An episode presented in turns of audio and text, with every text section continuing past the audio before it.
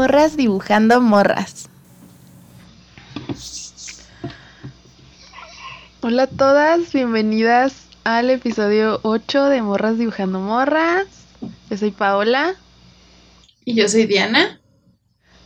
Y el capítulo de hoy se titula Opiniones impopulares, haters y tópicos del arte y la ilustración. Eh, ahorita presentamos algunos problemas técnicos por los cuales me pusieron un poco de malas, pero bueno, aquí estoy. Sí, si escucharon a Paola al principio, así como que las primeras dos palabras diciéndolas como si quisiera matar a alguien, es por eso. Sí, es que es que mi compu no aceptó jamás el micrófono. Bueno, en general tengo problemas siempre con eso, pero bueno, es aburrido, entonces eh, para la presentación del programa, pues qué, qué decimos, cómo te fue en tu semana.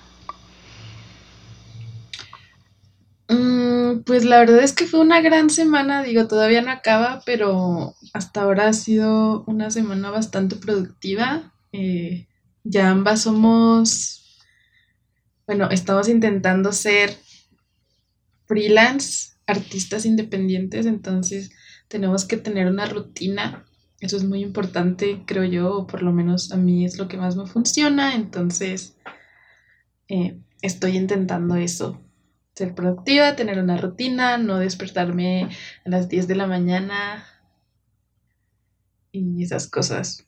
No, me despierto a las 10 de la mañana, de hecho me, estoy despertando muy temprano y estoy yendo a correr, lo cual es muy bueno. Ok, estábamos siendo muy profesionales. Eh, ya no habíamos tenido tantos problemas técnicos y estábamos empezando a familiarizarnos con todos estos dispositivos de podcast y ahora todos eh, decidieron odiar a Paola el día de hoy. Sí, mis audífonos nunca, nunca me hacen eso, pero no sé, ahora se liaron con mi micrófono o algo, pero bueno. Eh, ah, huele en tu miedo, recuérdalo. No, yo creo que huele en mi enojo más bien, mi frustración. Em, ok, pues yo... Bueno, sí, ¿cómo te fue a ti en tu semana? Pues bien. Yo no, bueno, sí fue una semana productiva, aunque para mí esta semana todavía fue bastante de adaptación a la rutina y no sé, como que todavía la semana pasada siento que se sentían vacaciones porque aquí en mi casa todos estaban de vacaciones o algo así. Pero ya esta semana sí empecé a organizarme, empecé con mi agenda de cosas que hacer el día, que muchas veces, bueno, eh, como que cumplía la mitad de ellas y la otra mitad no. Uno de, mis propósitos, como lo escucharon en el capítulo pasado, era dibujar al menos tres veces por semana. O bueno, en realidad el propósito es dibujar al menos un día sí y un día no. Y en todos los días de mi semana había estado escribiendo dibujar 10 minutos, dibujar 10 minutos y los primeros días no lo cumplí en serio me da, me, da mucho flojera y no sé por qué, si solo es. Solo es dibujar. O sea, no. Pues todavía te falta pasar esa. O sea, estar como del otro lado en el que de verdad eh, lo sientes como un hábito, como una necesidad. Sí, volverlo a tener como un hábito porque realmente no es algo que me quite mucho tiempo, digo, dibujar 10 minutos, no, no te quita nada de tiempo. Y ya lo había logrado, ya lo he hecho antes, pero no sé, simplemente, incluso ni siquiera, ni siquiera era que me, que se me olvidara o algo así, porque no, sí recordaba así de, mm, tengo que dibujar, pero no lo hacía. Aunque ya ayer, ayer sí ya dije ya, ya tengo que hacerlo y sí dibujé en mi sketchbook. Que por cierto, ese sketchbook lo empecé en junio del 2020. Es mi sketchbook de la pandemia. se me ocurrió la idea de que yo estoy dibujando en mi sketchbook grandote. Y lo primero que hago en el día, bueno, primero em, veo mis pendientes del día y me organizo un poco así de la semana y todo eso porque me voy organizando sobre la marcha. Y después de eso hago una cosa que en mi agenda le llamo dibujo terapéutico, que es dibujar lo que sea que vea en Pinterest, así en mi página de inicio de Pinterest, lo primero que vea así sin pensarlo mucho, lo dibujo. Y ese es mi, eh, pues hago así como que pliegos de mi sketchbook, que está grandote y se ve muy bonito, así toda la página llena de dibujos. Entonces, te propongo, querida hermana, que dibujemos juntas, que hagamos una sesión así de dibujar juntas para que tú también empieces a tener de nuevo el hábito, porque la verdad es que cuando ya vuelves a tener el hábito, eh, es muy hermoso. Así que te lo propongo. Sí, es un gran hábito. Y es que también mi pensamiento era, hoy ya pinté mucho y porque estoy trabajando en comisiones y así luego me pongo a trabajar en una ilustración que estoy haciendo en mi tablet digital entonces digo oye ya, ya dibujé ya ya fui creativa ya no es necesario pero no creo que sí es necesario hacer como que un así dibujos sin pensar. Y también otra otra cosa que me que me inspiró fue que ayer me puse a ver un blog de Fran eh, no sé, creo que es el último que sacó. Sí, yo también ya lo vi. Yo a veces los veo. Eh, no, no las sigo así, no veo todos sus videos, pero ayer, ayer sí lo vi porque sus videos se me hacen muy buenos videos para lavar los trastes. Y ayer tenía muchos trastes por lavar, así que me puse a verla. Y sí me inspiró, o sea, cuando mostró ese libro que sacó el, el Ugly Sketchbook, que sí es como... Ay, sí, cómpramelo. Yo lo quiero. Se me hizo muy cool. Y sí, sí siento que eso es algo muy, muy que está como en tendencia de los las ilustradoras que que hacen así como no sé que un sketchbook es como un vómito verbal pero vómito de imágenes algo así y me gusta mucho ese, ese concepto. Y sí quiero hacerlo en, en las últimas páginas que me quedan de mi sketchbook pandémico. Está bien. Entonces, ¿le vas a entrar o qué? Ni siquiera me dijiste si sí o si no. Sí te dije que sí, ¿no? Bueno, sí. ok. Y, pero bueno, ya basta de presentación. Vamos a... Eh, pues este capítulo nada más será como decir las opiniones y luego nuestras opiniones acerca de las opiniones. Ah, porque unas de ellas, las no, no, todas son nuestras, algunas las sacamos de una discusión que encontré en Reddit. Que así alguien preguntó, bueno, no preguntó, o sea, bueno, pidió que le dijeran sus opiniones impopulares acerca del arte y la verdad es que hay unas bastante interesantes. Eh, y la primera... Ajá. Bueno, es que el capítulo ya lo tenía, ya teníamos la idea de este capítulo desde hace mucho tiempo, pero mm, después cuando empezamos a planear el guion nos dimos cuenta de que no teníamos tantas, tantas opiniones impopulares o no se nos ocurrían tantas o tal vez no, no teníamos tantas ganas de pensar. Y entonces, pues sí fue cuando Paula buscó esa, bueno, encontró esa discusión en Reddit. Y sí hay muchas opiniones con las que estamos de acuerdo, entonces las vamos a mencionar y vamos a discutir sobre ellas y a dar nuestro punto de vista. La primera sí estaba en esa discusión que vimos en Reddit, pero también era algo que nosotras pensábamos desde antes y es que el estilo no existe o está sobrevalorado. Es cierto.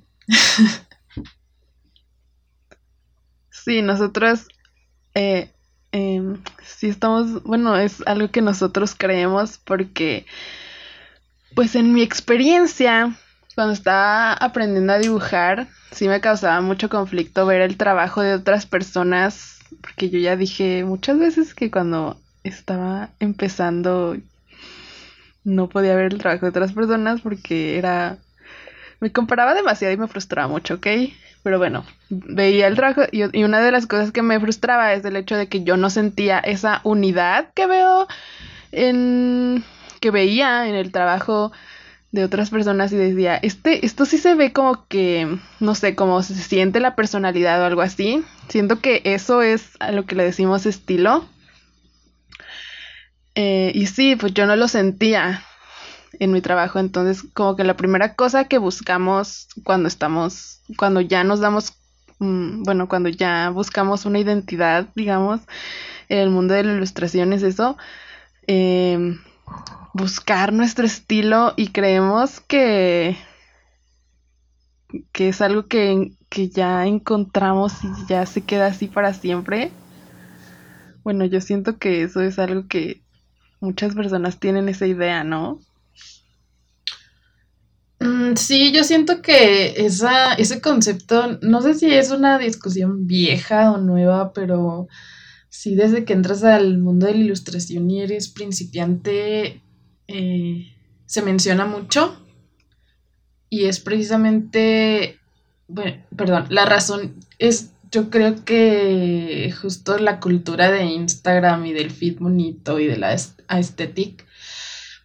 Y realmente confundimos el tener un estilo con tener una aesthetic y hacer siempre lo mismo para que tu feed de Instagram se vea bonito.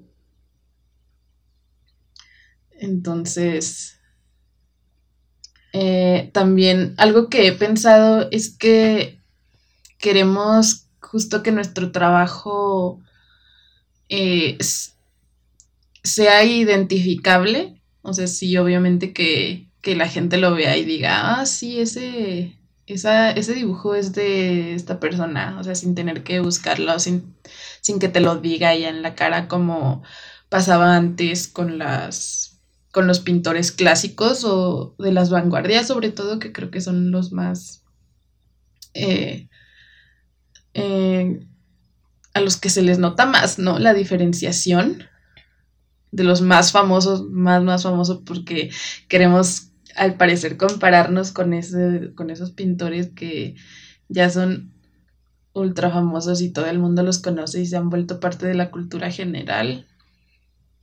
Ajá, sí, exacto. Pues decimos, nosotras pensamos que el estilo está sobrevalorado precisamente por eso, porque eh, le llaman estilo a simplemente estar haciendo lo mismo una y otra vez e incluso imitar completamente lo que hacen otras personas.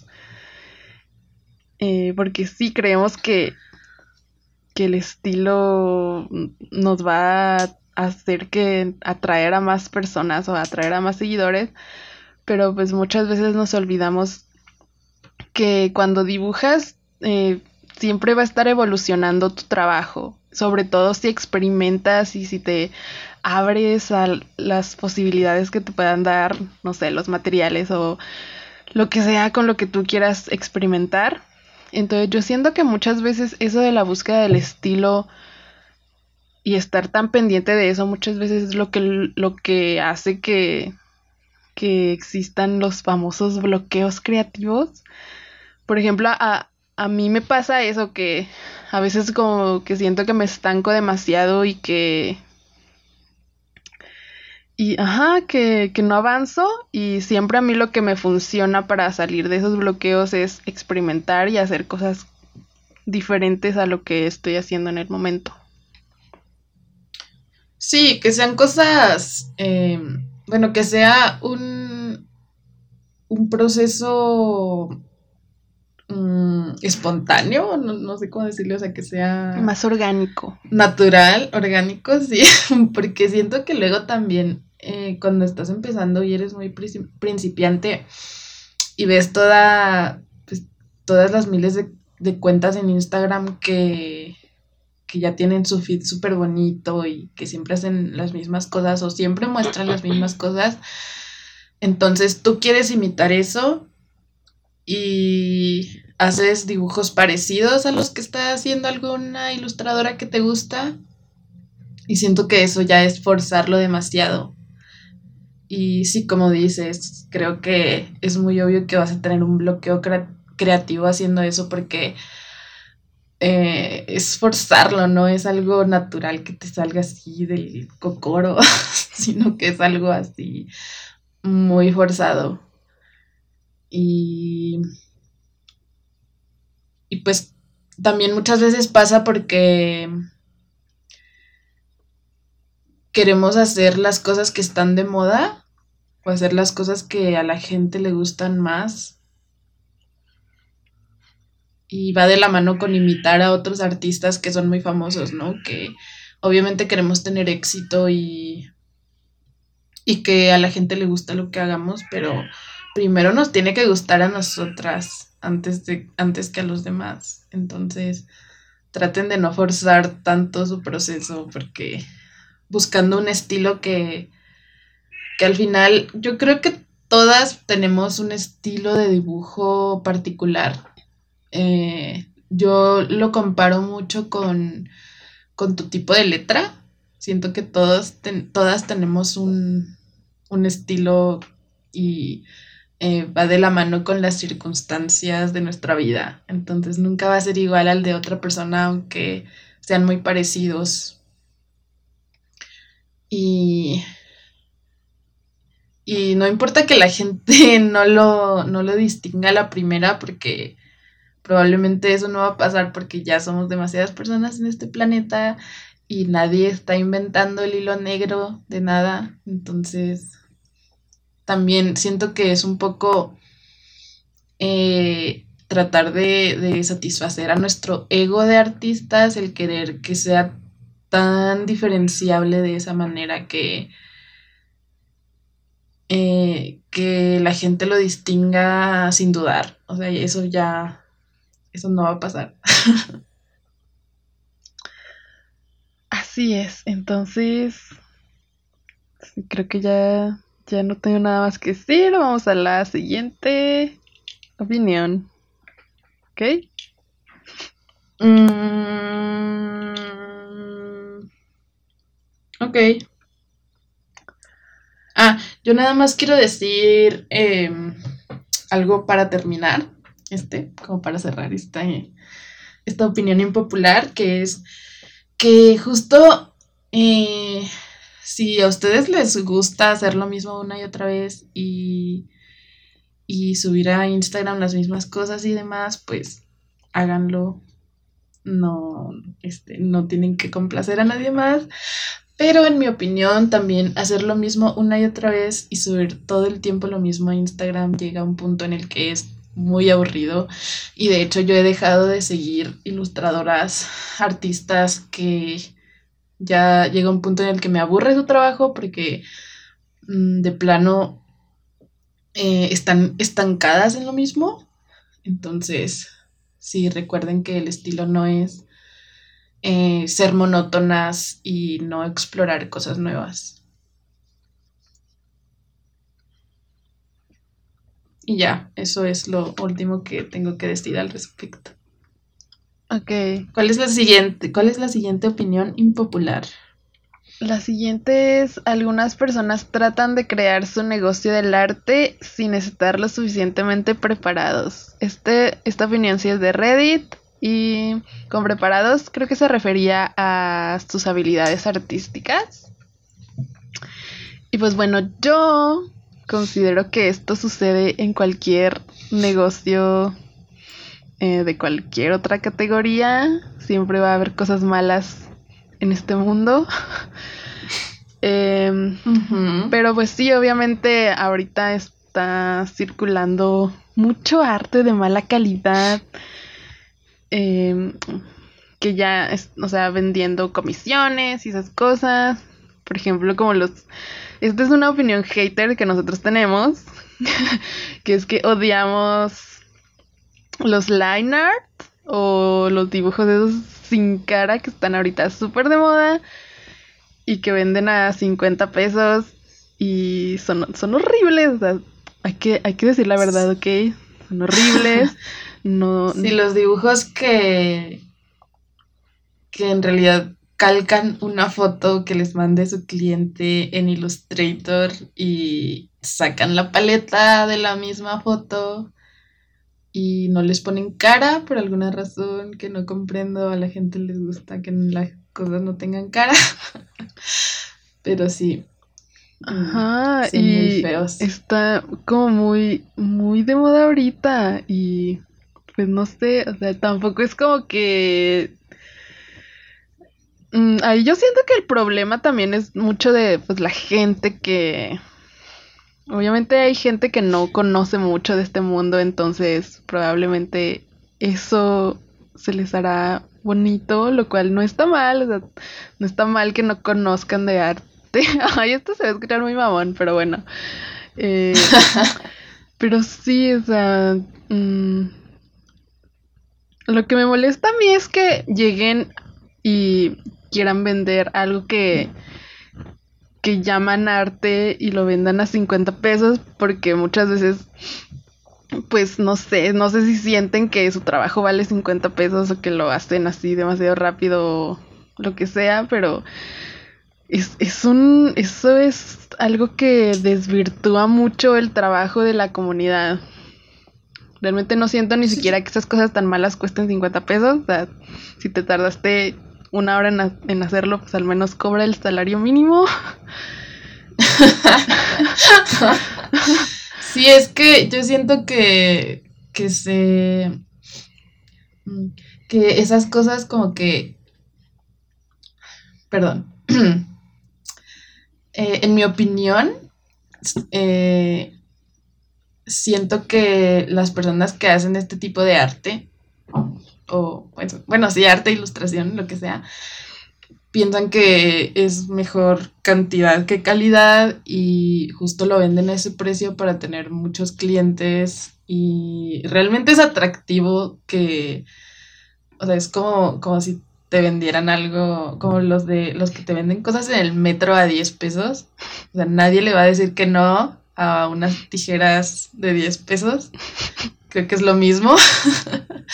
este mm, es atractivo tener algo que parece ilustración por ese precio. Y igual y por eso es que, que hay muchas personas a las que sí les gusta eh, consumir ese tipo de arte. Entonces, pues en este sistema capitalista cualquiera puede vender lo que quiera, ¿no? O sea, no es, no, no estamos prohibiéndole a nadie que intente hacer dinero de la manera en que se pueda, pero sí es algo que, que definitivamente eh, es de mal gusto. Whatever that means. Eh, está mal hecho está descaradamente abaratado, eh, lo cual es, como tú decías, desvirtúa el trabajo de otras personas, de otras artistas que, que si se esfuerzan un poco más. Tal vez esto sí es como muy controversial, pero pues es que es nuestra opinión. Pues se vende como, se vende como trabajo creativo, pero mmm, yo siento que no lo es. O sea, calcar no es, no es trabajo creativo, amigas. Mm, si les gusta, pues está cool, pero... Mm. Eh, sí, además yo siento que es un poco...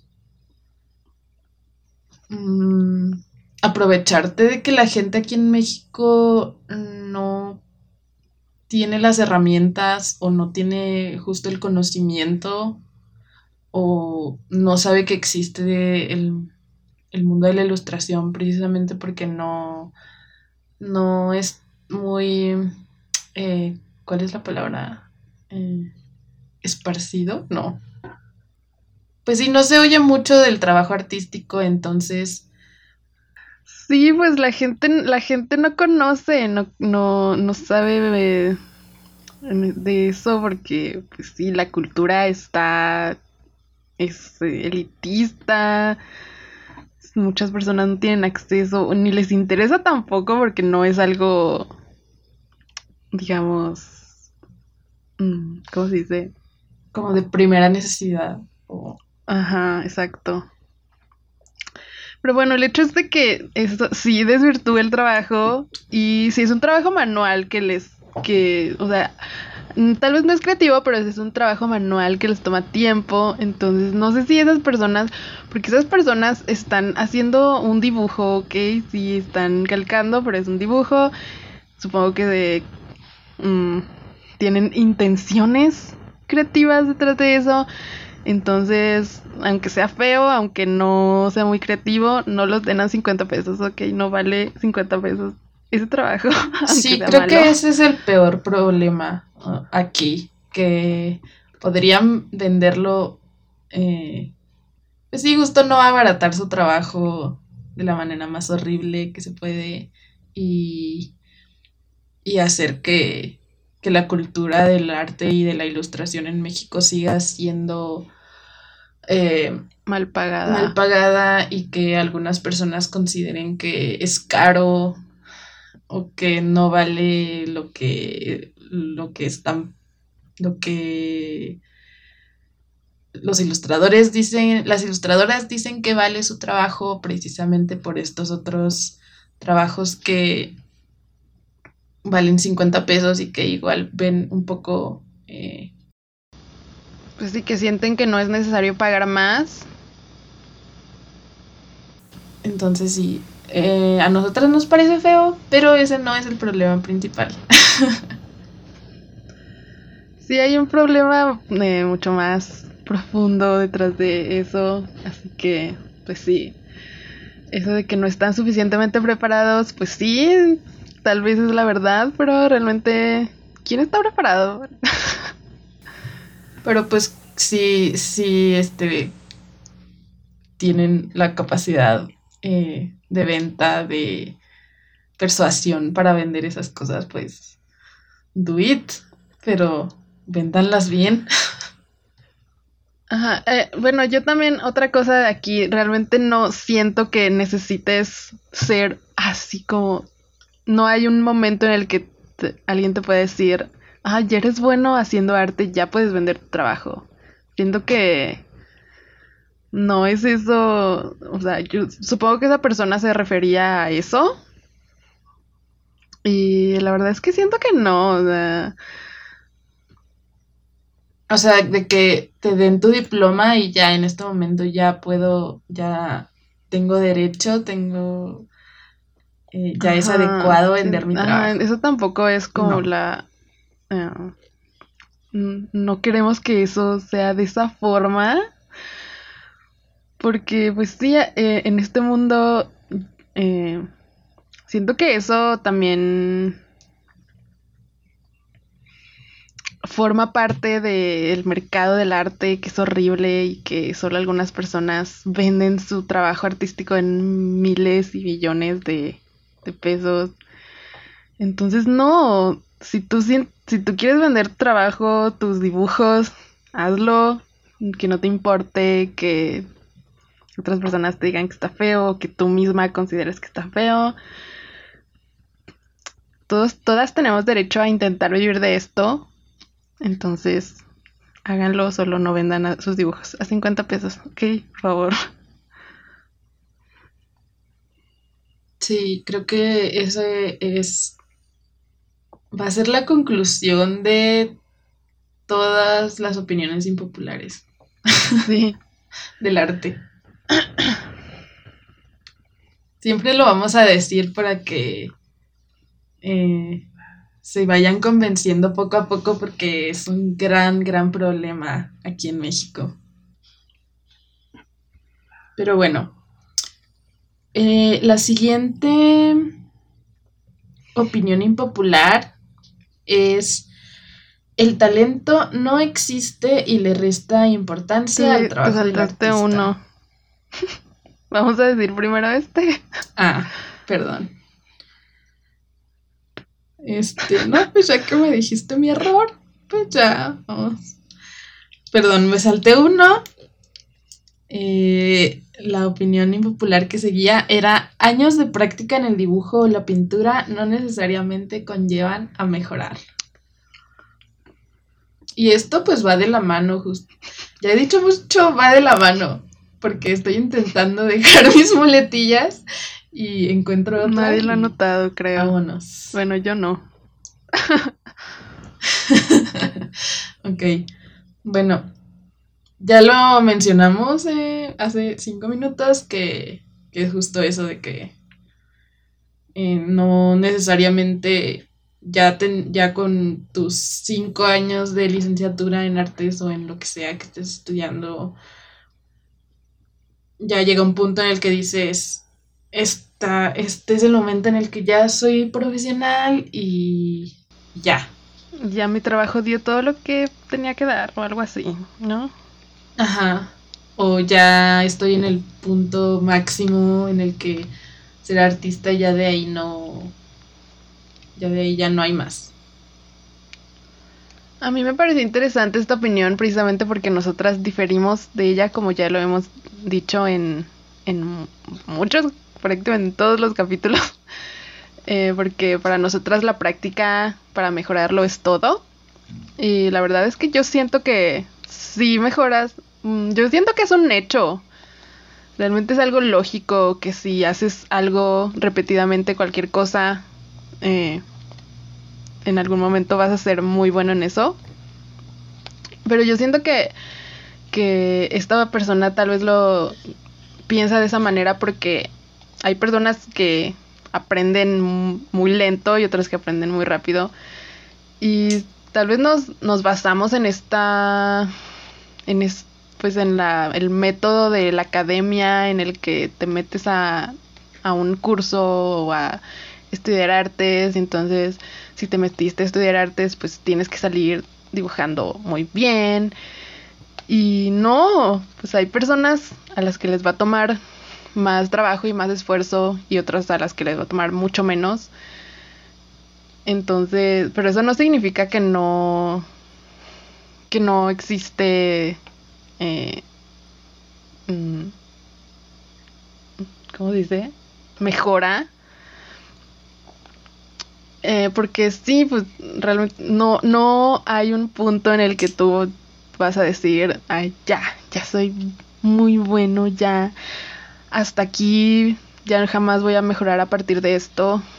Y no, o sea, entre, entre más lo hagas, pues tu trabajo va a cambiar, va a evolucionar.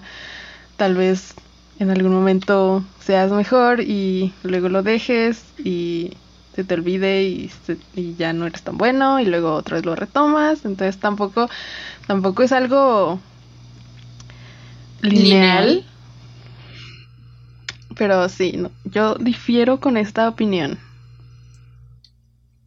Yo en esta opinión me puse como a pensar en que igual y se refería a que no solamente hace falta práctica, sino también otras cosas. Pero igual y esa ya es como que una un sobreanálisis de, de esa eh, oración que nada más es esa opinión impopular. Eh, por pues ejemplo, que las personas que hacen hiperrealismo, ¿no? Que vamos a hablar del hiperrealismo más adelante. Em, que igual y lo hacen muy bien porque ya tienen muchas habilidades mucha práctica sobre esto, pero en, algún, en un punto ya no pueden mejorar porque se, se quedaron estancados en una sola cosa. Igual podría ser un poco por ahí, o sea que no solo basta con, con practicar mucho y tener disciplina y eso, sino que también para hacer algo con un propósito creativo o artístico hace falta mucho más, o sea, mucho más como Eh, pues sí, por ejemplo, si no eres una persona creativa, digamos, también es algo que tienes que trabajar. O sea, si dibujas pero no eres creativa, pues tal vez puedes ser buena en el dibujo, pero tus dibujos no van a ser creativos. Entonces también es una habilidad que tienes que ir mejorando. Pues es que realmente... Y esto también es muy subjetivo porque hay personas a las que eso no les importa tanto y tienen otras prioridades al momento de hacer su, su trabajo. por ejemplo, aquí puse en mi guion que hay personas a las que no les interesa que el arte sea una elevación espiritual, entre comillas, y eso es lo que buscamos algunas artistas, pero igual y otras personas no lo buscan tanto y a eso es a lo que me refiero, a que no solo hace falta habilidad y práctica, sino también esta otra parte del arte en la que tu trabajo dice algo y tiene de alguna forma esa elevación espiritual, pero esto como que ya no me quise meter tanto porque siento que es un, eh, un tema muy, o sea, ahí también que podría dar para otro episodio, ¿no? Porque está, también es controversial eso, o sea, es como complejo más bien. O sea que por más que dibujes y hagas pinturas, tu trabajo nunca va a ser arte, considerado arte, ¿no? Eso. Ajá, sí. O considerado arte para los lo que mm, muchos dicen que es el arte, pero pues hay muchas maneras de. Bueno, hay muchas formas de hacer arte. Porque yo digo que... El arte es algo súper subjetivo. Ajá, es que yo digo que ahí no, no puedes decir que algo es arte. Es que a mí se me hace muy difícil este tema, la verdad, pero... Mm, Hay que hacer un capítulo de eso. Ah, sí. Por ejemplo, si si tu public, si a alguien que ve tu trabajo y le gusta mucho la técnica y ver algo súper preciosista y hermoso así, digamos, pues tal vez esa persona lo va a considerar arte, pero tal vez si alguien lo ve y le interesa más el concepto de una obra y lo, el trasfondo, pues tal vez esa persona no, no va a sentir nada cuando vea tu trabajo. Entonces, eso es sí es muy subjetivo. Y no, sé, no siento que es controversial, pero es, bueno, sí es controversial porque también está la forma en la que muchas personas dicen que hay eh, cosas mejores que otras. Sí, también es meterte como a ese lado snob del mundo del arte o del mercado del arte en el que cierta gente con ciertos intereses te dice qué es lo que sí es arte y qué no es arte y muchas personas basan su propio su propia opinión en lo que dicen estas otras personas que son elitistas y, horribles entonces pues sí. Sí próximamente capítulo acerca de esto aunque tenemos problemas con los capítulos muy profundos, pero ya estamos pero Sí, es un reto, siempre es un reto. Y pues ya quieres pasar a la siguiente o tienes algo más que agregar? Sí, ya, ya a la siguiente. Bueno, como ya lo dijo Diana, la otra opinión es el talento no existe y le resta importancia al trabajo del artista. Pues sí, como, como dijiste en la opinión anterior, hay algunas personas que, que tendrán más facilidad para eh, aprender la técnica y para adquirir habilidades artísticas porque, eh, pues igual por su carácter o porque tienen ciertos conocimientos adicionales o sus propias circunstancias personales les han ayudado a, ser más habilidosos en este aspecto y otras que no tanto, pero definitivamente eso no es cuestión de talento o no. O sea, sí, justo, el talento no existe. y es restarle totalmente mérito a, a las artistas que nos esforzamos mucho y que practicamos y y hemos, y hemos tenido años de aprendizaje y años de práctica.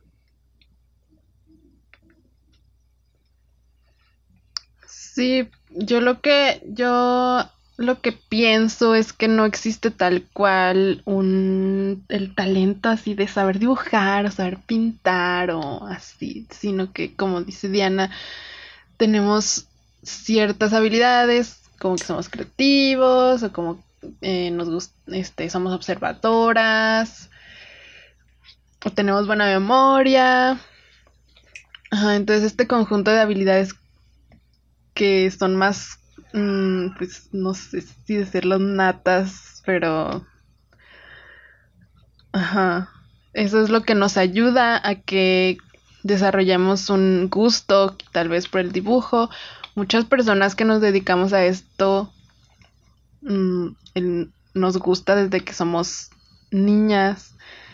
Entonces, entonces, pues empezamos desde niñas y seguimos haciéndolo por muchos años. Entonces ya cuando, digamos, queremos dedicarnos a esto profesionalmente, pues ya tenemos ciertos conocimientos o ciertas habilidades que desarrollamos siendo niñas porque nos gustaba hacerlo y porque nos apasionaba entonces yo siento que es algo más de eso, de que te apasiona algo y lo haces desde muy pequeño. Sí, realmente tampoco es que importe mucho la edad a la que empieces, pero obviamente las personas que empiezan más jóvenes pues van a tener eh, más habilidades, mm, o sea, que es una persona que inició desde niña a los 20 años, que una persona a los, que a los 20 años apenas decidió que quiere hacer eso, pero mm, probablemente le va a costar un poco más, pero eso no quiere decir que no pueda igual mejorar y ser igual de bueno que esta otra persona que empezó desde niña. Ajá, la práctica en algún momento te va a empatar con estas personas. Y justo. Entonces. Eh, siento que. Decir que una persona es talentosa no solo demerita el trabajo de, de esta persona, sino que además eh, tiene que ver mucho con las estructuras de poder del sistema patriarcal y del capitalismo, en el que obviamente las jerarquías eh, funcionan y, y pues se nos ha educado para endiosar personas, para tener ídolos, para idealizar a las personas. Y, esto, pues, es, es eso, simplemente estructuras de poder en las que nos seguimos minimizando. Entonces, no hay que perpetuarlas y hay que ver a la gente desde la horizontalidad. Recuerden esto, amigas. Sí, exacto, porque esto también crea muchos problemas de los que ya hemos mencionado anteriormente, que no quieres empezar porque sientes que no eres una persona talentosa y que nunca lo vas a hacer porque no naciste con ese poder o algo así. Y no, siempre se puede. Entonces sí, recuerden, el talento no existe. Son los papás.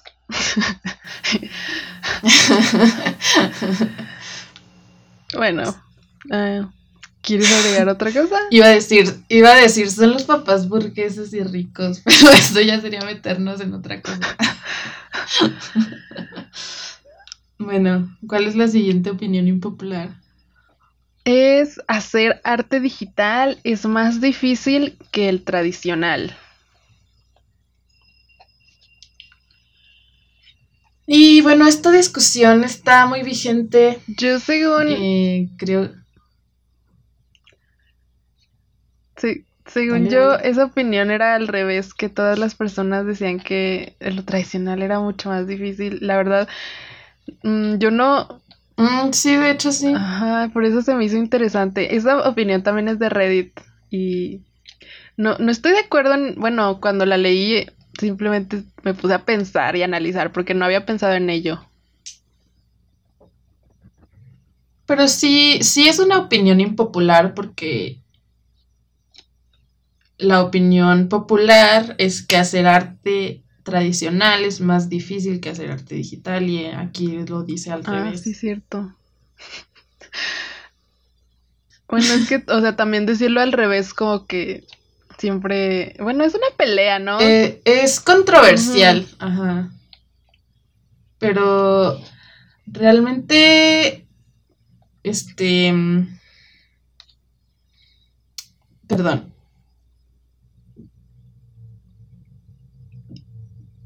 Bueno, yo me, me, me dio un vómito cerebral, ¿o cómo se dice? Pedo cerebral, brain, brain fart. Bueno, este. No sé qué es eso, qué es eso. es eso que como que te desconectas acá. Ah. Se te ve el avión. Se me fue el avión. Eso era lo que quería decir. Pero bueno.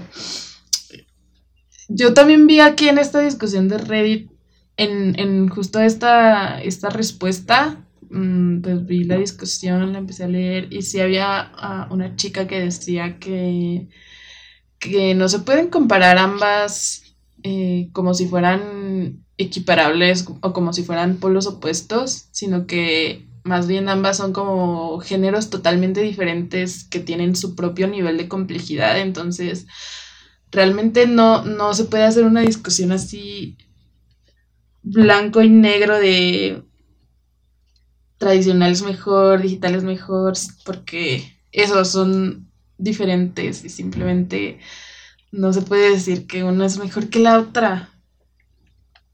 Sí, pues sabemos que desde ambas técnicas, o como se les dice, se pueden lograr cosas muy buenas, se pueden hacer cosas muy malas.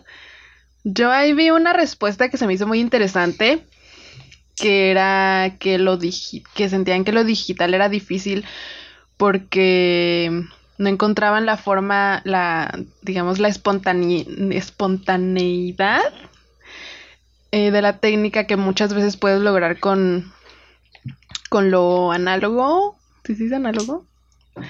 Ajá. Por ejemplo. Mm, tradicional. Ajá, tradicional. Por ejemplo, esta chica decía un ejemplo que cuando haces, por ejemplo, pinturas al óleo, eh, muchas veces puedes simplemente así escorrer el pincel o difuminar con los dedos o poner plastas de pintura dependiendo de, la textura, las texturas que quieras lograr.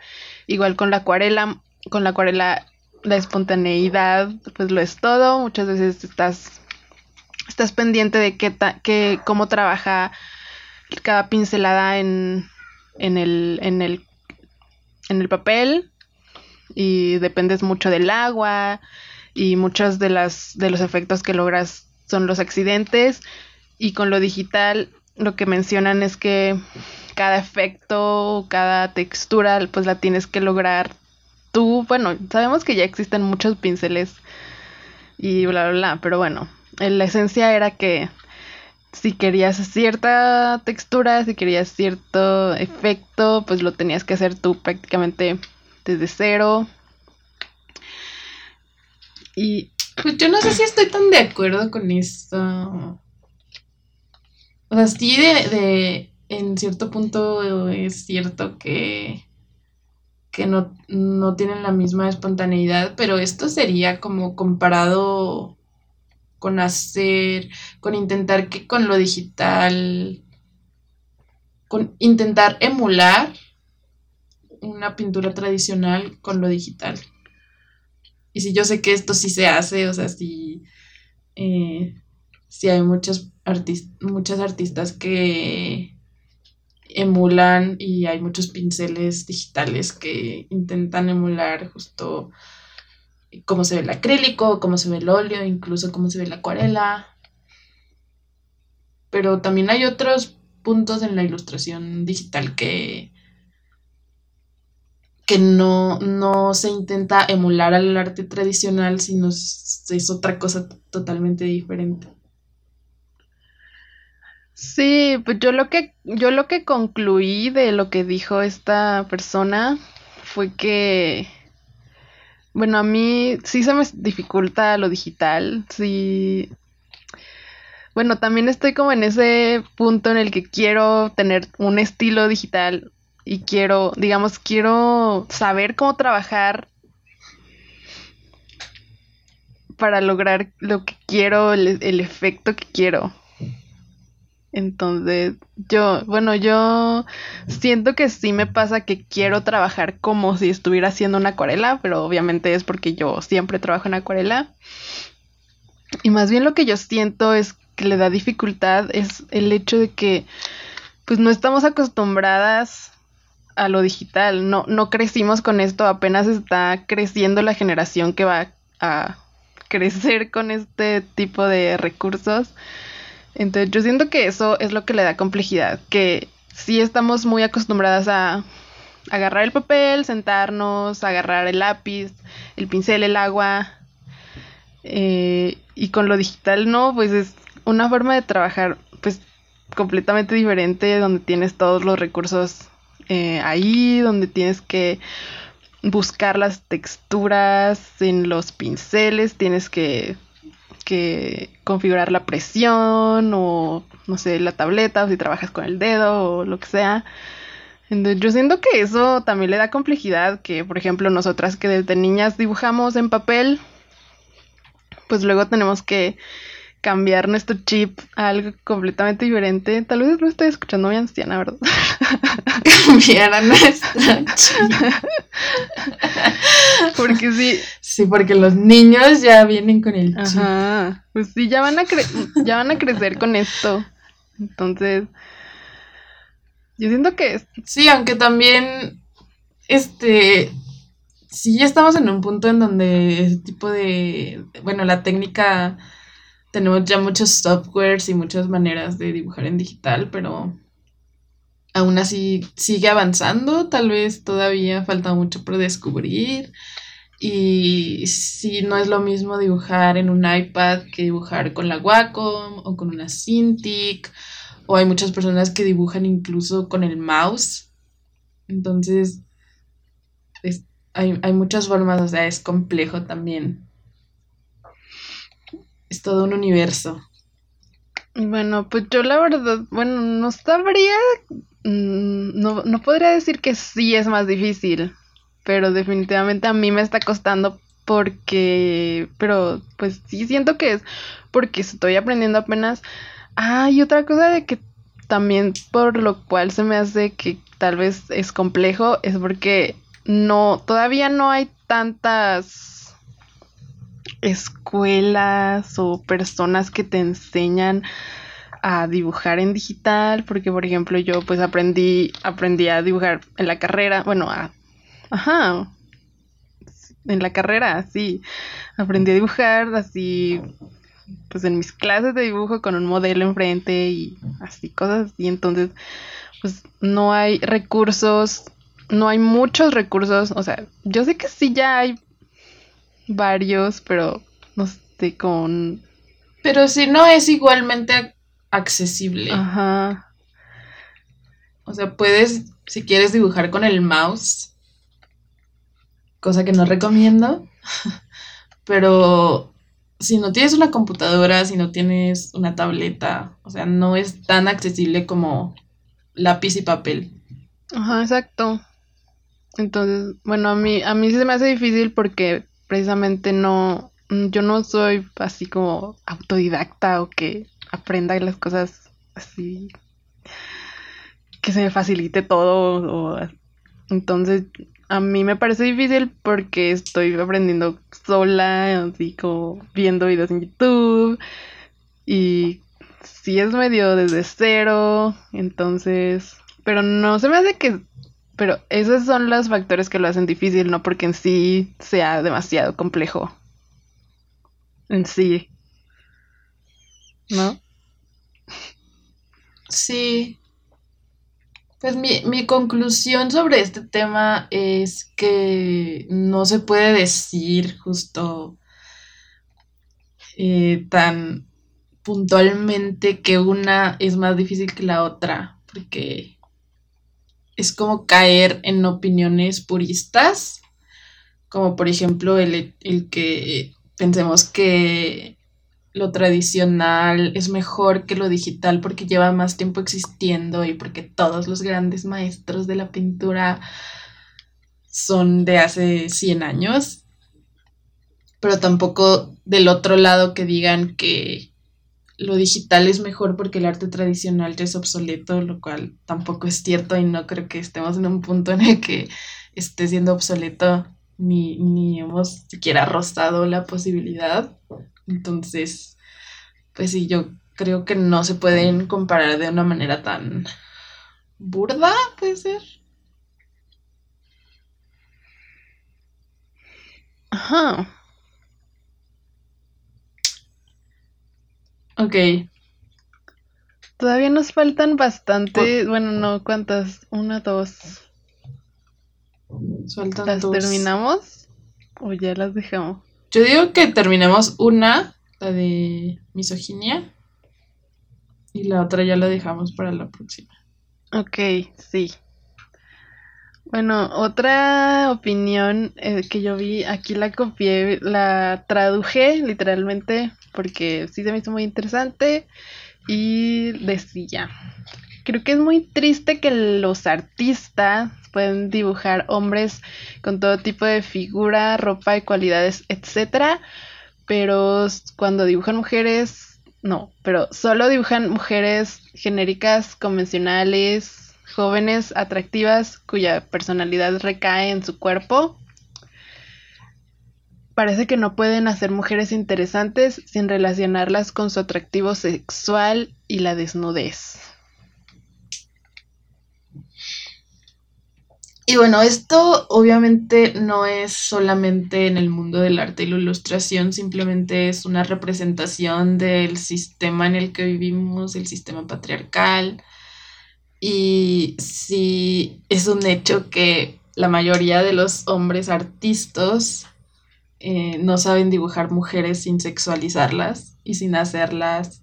Esto ya lo dijimos en el capítulo anterior, me parece, o, an- o en el de feminismo, sí, en el feminismo, que es eh, que los hombres artistas dibujan a las mujeres como ellos esperan que sea la masculinidad y como el patriarcado, no, perdón, ¿qué dije?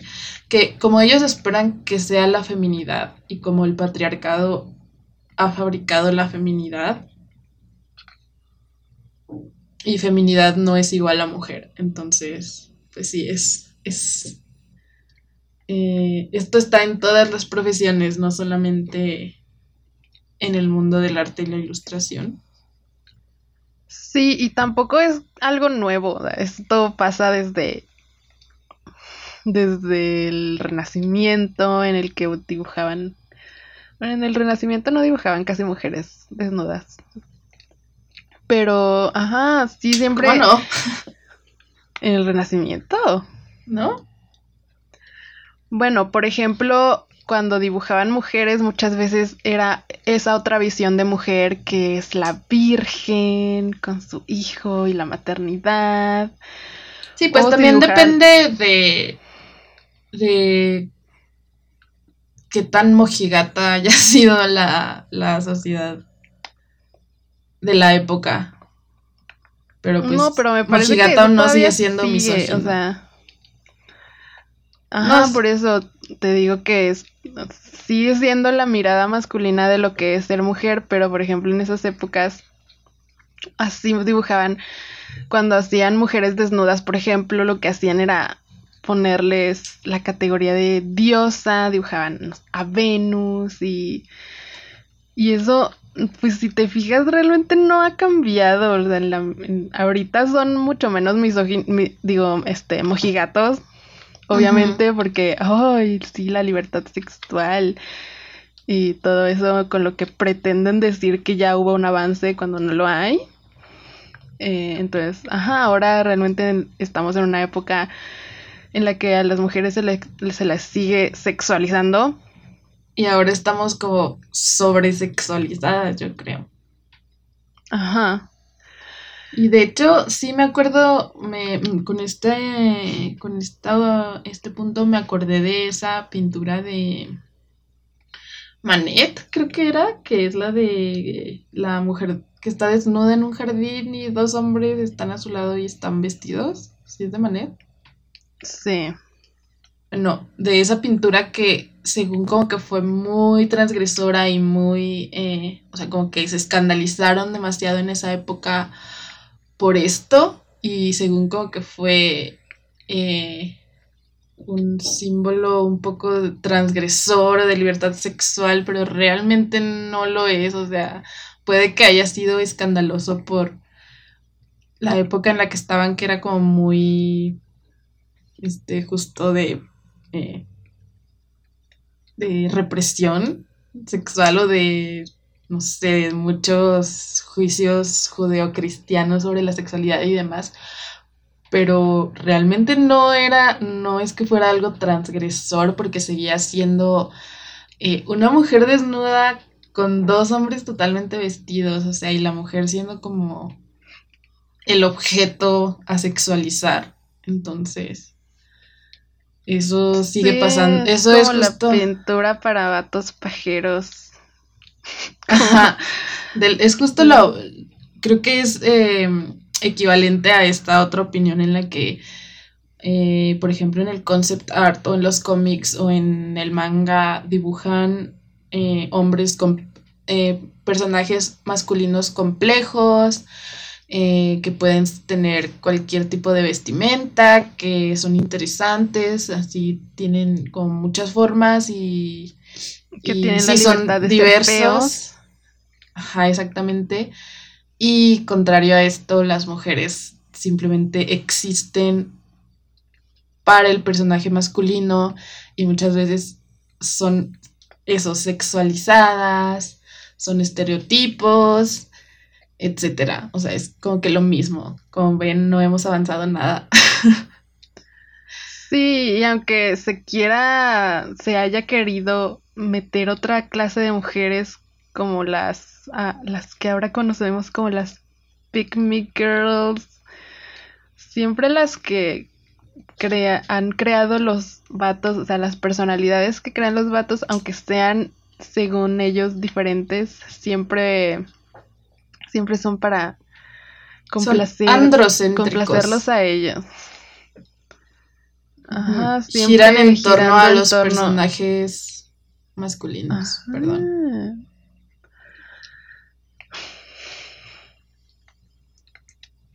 Y pues sí, es horrible, es misógino. Entonces, si siguen hombres que tengan estas características, por favor, déjenlos de seguir porque estamos hartas de que se siga representando a la mujer como lo que los hombres piensan que somos las mujeres cuando no es así. Es violencia simbólica, amigas, recuérdenlo.